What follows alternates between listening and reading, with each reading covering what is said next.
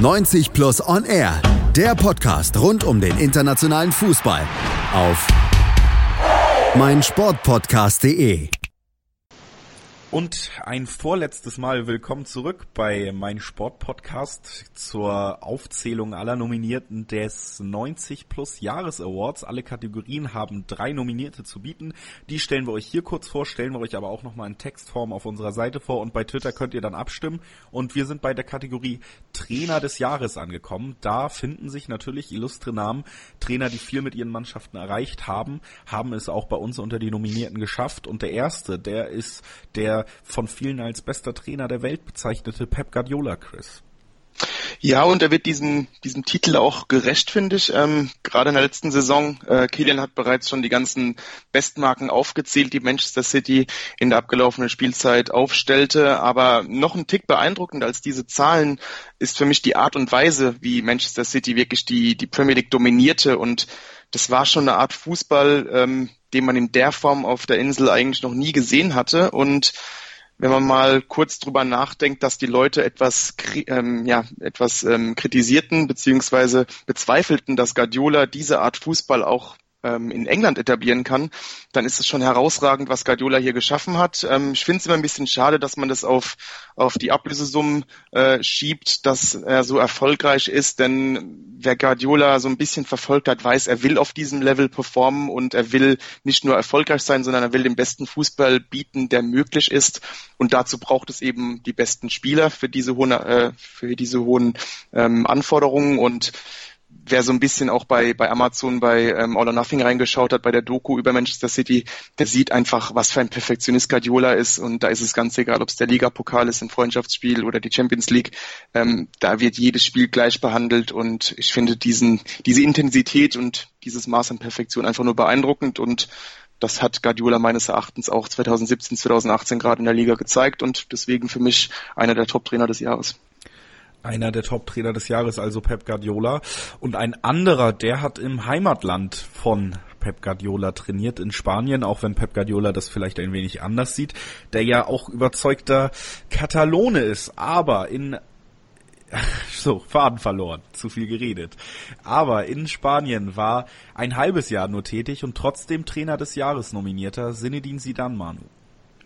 Genau, und da finde ich zwei Aspekte ganz beeindruckend. Also zum ersten natürlich der, der, sportliche Aspekt, dass er mit Real Madrid tatsächlich es geschafft hat, zum dritten Mal in Folge die Champions League zu gewinnen. Ähm, zweimal in Folge war schon seit Einführung des Wettbewerbs utopisch und Sidan hat es geschafft. Ähm, er hat es dabei auch geschafft, diese Mannschaft auf diesem hohen Champions League Niveau immer wieder perfekt einzustellen und ähm, sie dort gerade dort, wenn es darauf ankam, zu Höchstleistungen zu treiben. Ich finde, das ist, das ist sehr, sehr wichtig ähm, bei der Beurteilung von Zinedine Zidane. Man kann auch nicht sagen, dass die Champions League irgendwie im Vorbeigehen oder per Glück gewonnen wurde, denn ähm, in der K.O.-Runde traf Real Madrid auf Paris Saint-Germain, auf Juventus Turin, auf den FC Bayern. Selbstverständlich hat die Mannschaft in bestimmten Phasen auch ein bisschen Glück gehabt, hat in den richtigen Momenten getroffen, aber Zidane hat diese Mannschaft, diese ähm, herausragenden Individuen so gut moderiert, dass sie einfach im Endeffekt ähm, es geschafft haben, dreimal hintereinander den prestigeträchtigsten Wettbewerb im europäischen Fußball zu gewinnen. Das ist aber nur das eine, denn das andere, was, was für mich vielleicht in der Bewertung von Zinedine sie dann auch eine sehr große Rolle spielt, ist, dass er ähm, erkannt hat, dass, dass er im richtigen Moment ähm, sein Amt niederlegt. Was hätte er in dieser Saison, was hätte er noch machen können mit Real Madrid? Ein viertes Mal die Champions League gewinnen mit dieser Mannschaft wäre vermutlich nicht äh, möglich gewesen. Ich denke auch, dass sich intern schon relativ früh der Abgang von äh, Cristiano Ronaldo angedeutet hat und er entsprechend sich selbst nicht in der Lage gesehen hat, diesen Umbruch oder diesen, diesen bevorstehenden Umbruch zu moderieren und er selbst gesagt hat, nein, ich möchte mit diesem Gefühl gehen, ich möchte mit dieser Leistung gehen, dreimal hintereinander die Champions League gewonnen zu haben und sowohl die Art und Weise, wie er die Champions League gewonnen hat, also dass er sie überhaupt dreimal hintereinander gewonnen hat und dass er diese, diese Mannschaft aus, die nicht nur aus leichten Charakteren besteht, so gut moderieren konnte in, in Verbindung mit der Tatsache, dass er zum vermutlich richtigen Zeitpunkt ähm, das Amt niedergelegt hat, um sich eine Pause zu können und dann wieder mit, mit neuem Elan zu starten, ähm, macht ihn für mich zu einer der herausragenden äh, Personen im Jahr 2018. Guardiola, Zidane, beides auch extrem gute Fußballer in ihrer spielerischen Karriere gewesen. Das kann man nur bedingt über unseren dritten Nominierten sagen. Dafür legt er aber als Trainer seit Jahren auch starke Arbeit vor und ist auch dieses Jahr verdienter Nominierter des Trainer des Jahres Awards.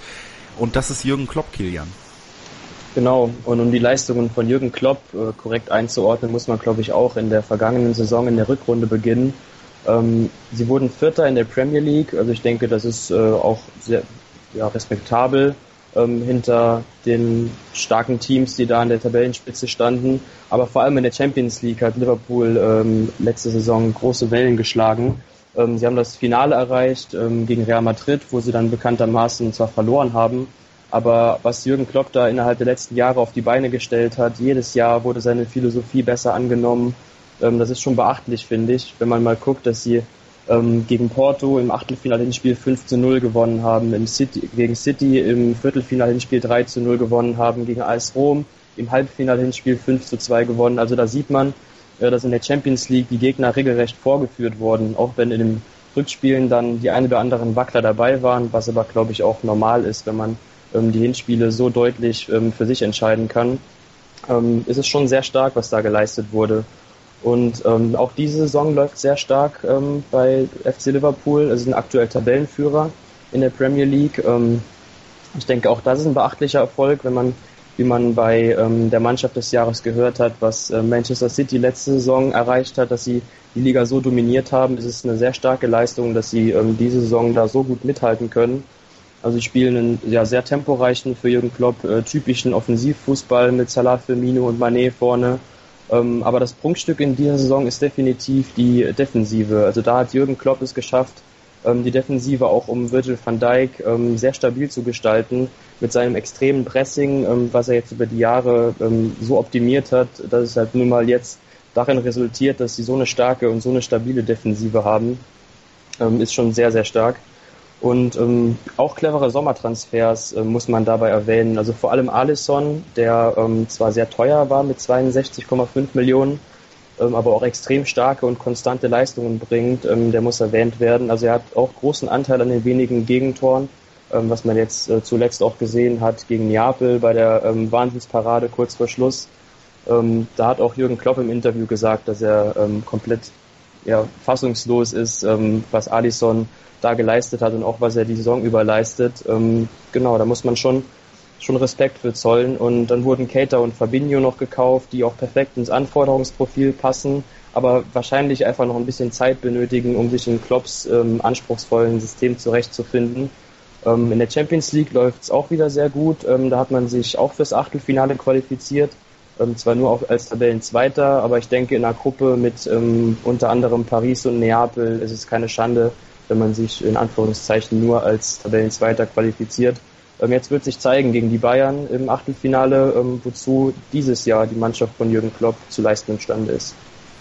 Das wird sich also zeigen dann im nächsten Jahr erst, aber auch dieses Jahr auf jeden Fall ein Korrekt.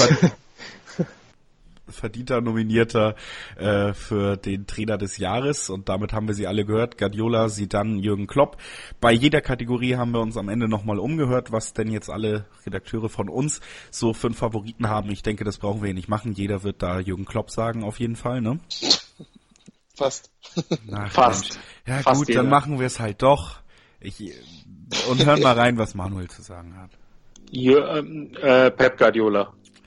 Gut, weiter. Chris? Ich sag auch Pep Guardiola. Nico? Ja, sorry, ich sag auch Pep Guardiola. Gut, und Kilian, komm, mach nochmal was Gutes.